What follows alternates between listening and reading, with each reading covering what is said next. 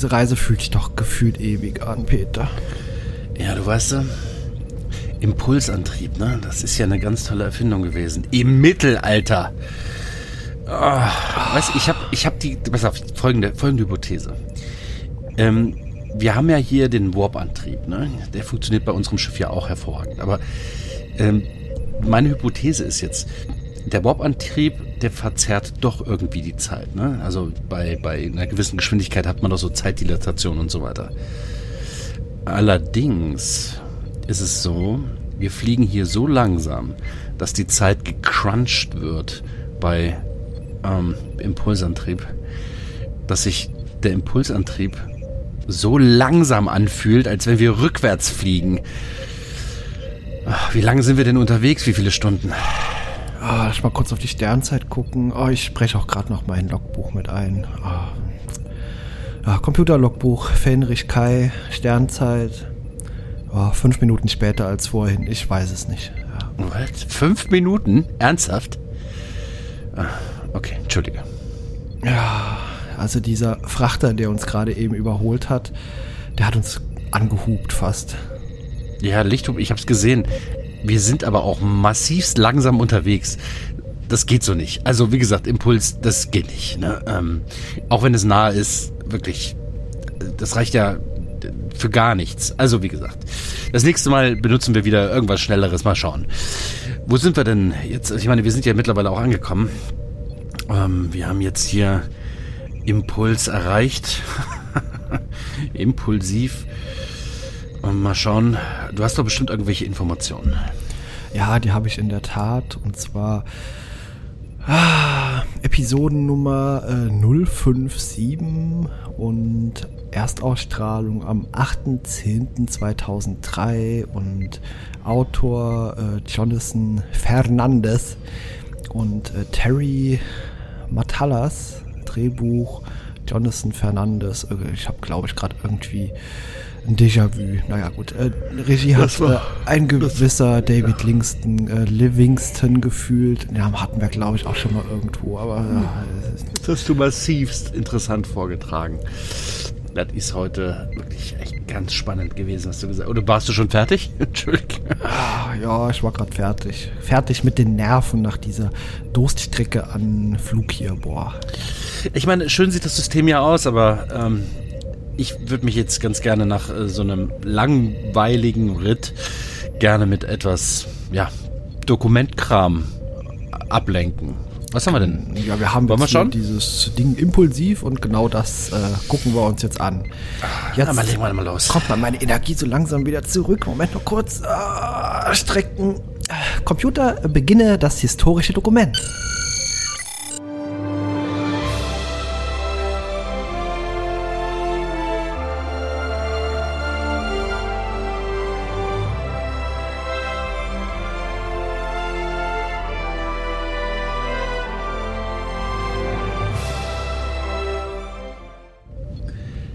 Ah, Peter, das war zumindest wieder bedeutend besser als das, was wir kürzlich gesehen haben. Ja. Ich bin irgendwie, äh, es hat mich ein bisschen mitgenommen, muss ich schon sagen. Ja, ja. Willst du uns mal kurz zusammenfassen? Ja, in der Tat, ich bin jetzt tatsächlich ein bisschen munterer.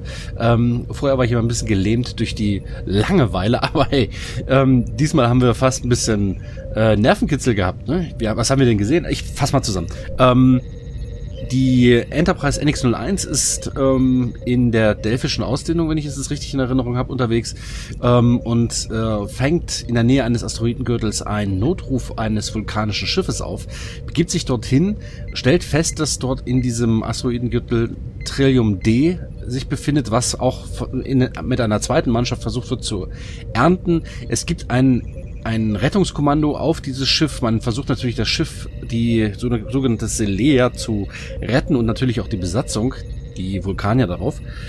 Ähm, es ist leider vergebens. Die Mannschaft ist durch das Trillium D, ist ja alles Vulkanier, ähm, ihrer Hemmungen, was die Gefühle angeht, beraubt und dementsprechend verhalten sie sich wie, ne, da kommen wir gleich zu.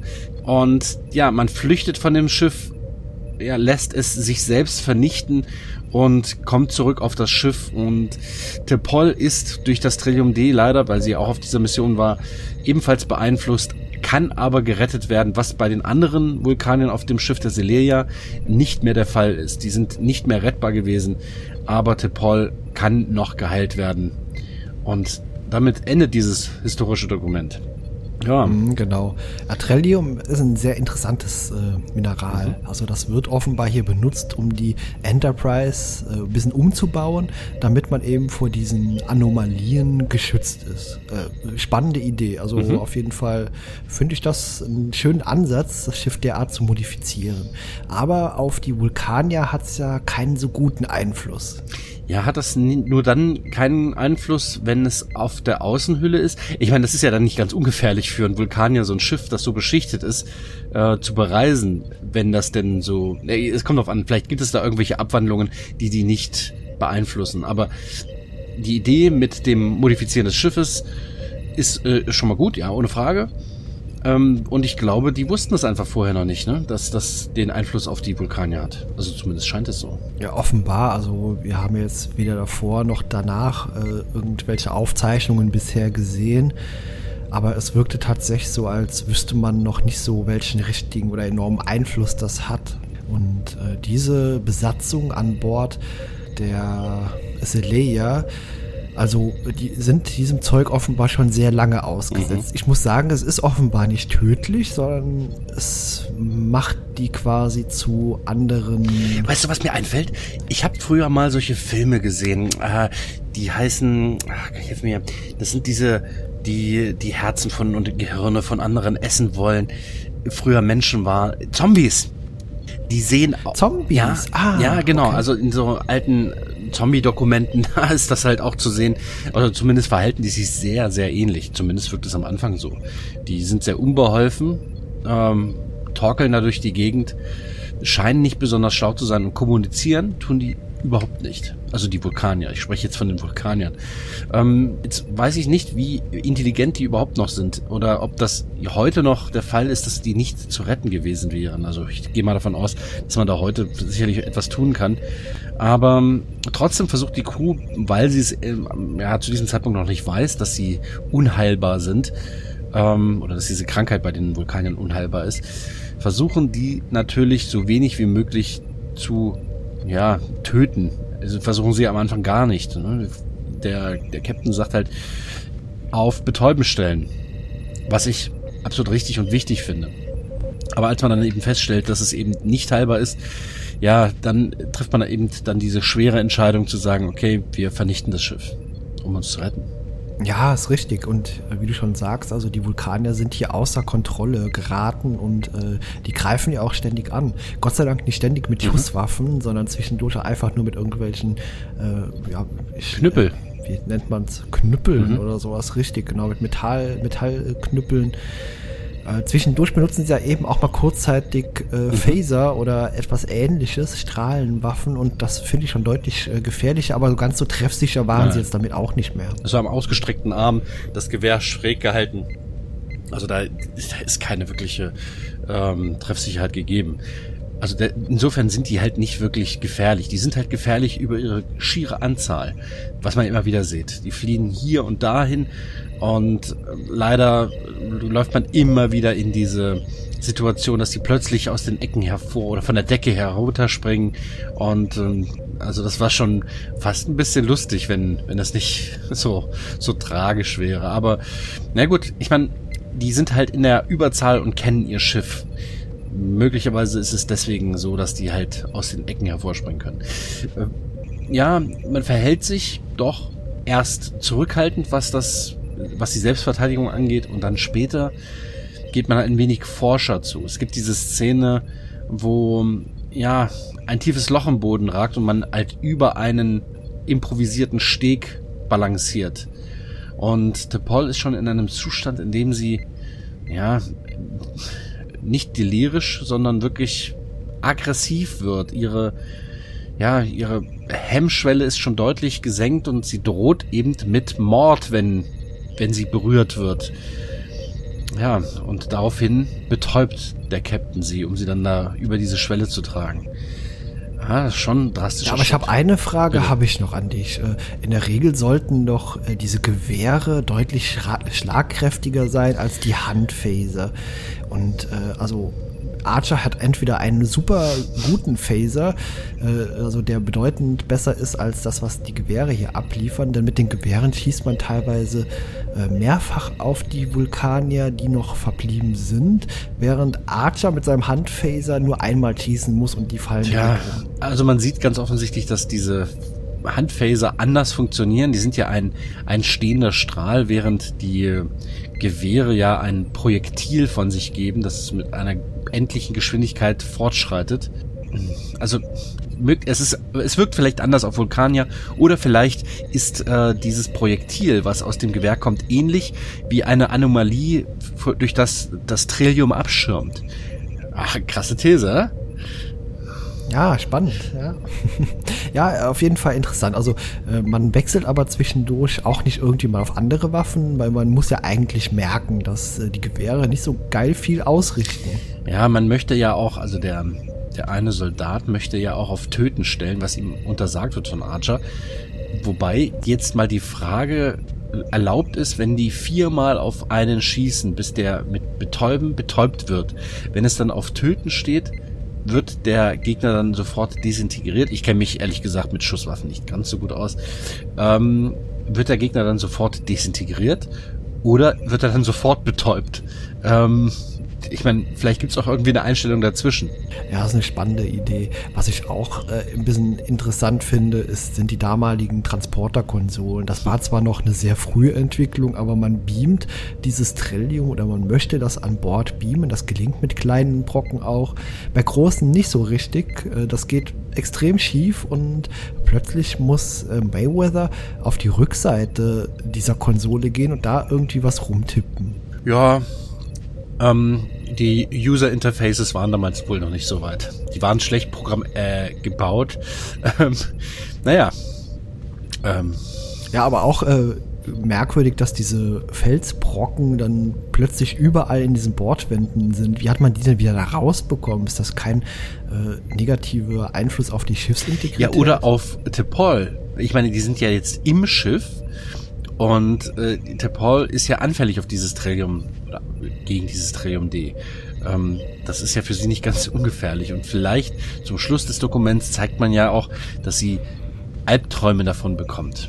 Vielleicht Warnzustände. Vielleicht haben wir dann später in späteren Aufzeichnungen, falls wir dann eben da dazu noch kommen, ja, die Möglichkeit zu beobachten, wie die ganze Mannschaft wahnsinnig wird. ja, okay. Äh, wäre auf jeden Fall ähm, interessant mal zu sehen, wie es da weitergeht. Ich hoffe, unsere Dokumente werden da mal irgendwas aussagen. Äh, hast du ansonsten noch Anmerkungen hier zu diesem Eintrag jetzt? Oder? Ja, also ich fand es ganz spannend zu sehen eigentlich. Ähm, es ist halt ein bisschen traurig, dass so viele Lebewesen jetzt äh, ein, ein tragisches Ende gefunden haben. Aber gut, unsere uns bekannte Mannschaft wird fast ohne Schaden wieder zurückgeholt und man kann vielleicht sogar ein paar Schritte nach vorne gehen, indem man eben die die Schiffshaut mit diesem Trillium D beschriften kann. Insofern, es fühlte sich jetzt im Endeffekt gar nicht so schlecht an. Und die Zeit scheint nicht verloren zu sein, denn man hat viel gelernt. Man hat etwas gelernt über die Physiologie der Vulkanier und dem, der Wechselwirkung mit dem Trillium D. Man hat ja eine Quelle für dieses Trillium D gefunden. Ich denke, auch wenn es schwierig war an dieser Stelle, man hat ja, für die Sternenflotte, die es zu dem Zeitpunkt ja noch gar nicht, halt Moment, die Föderation, die es zu dem Zeitpunkt noch gar nicht gab, ähm, einen, ein paar Schritte nach vorne gemacht. Ja, genau. Aber äh, Flox meinte ja auch an einer Stelle, dass er an einer Art Impfung für Tepol arbeitet, damit dieses Trillium eben äh, keinen negativen Einfluss mehr auf sie hat. Ja. Ich, das werden wir vielleicht zukünftig sehen, ob das funktioniert. Hm, genau, da bin ich auch sehr gespannt. Sollten wir uns auch vielleicht mal im Hinterkopf behalten, wenn es denn irgendwann nochmal ausgesucht wird.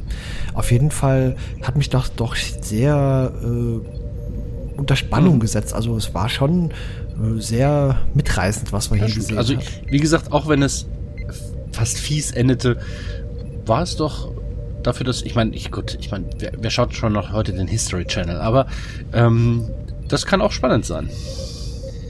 Ja, es war sehr dramatisch und äh, hat mir auf jeden Fall bedeutend besser gefallen als das, was wir kürzlich alles so schon Mhm. gesehen haben. Genau, gut, äh, ja, wenn wir hier an der Stelle fertig sind, werfe ich doch nochmal den Randomizer Oh ja, wir gleich müssen an. ja noch weiter.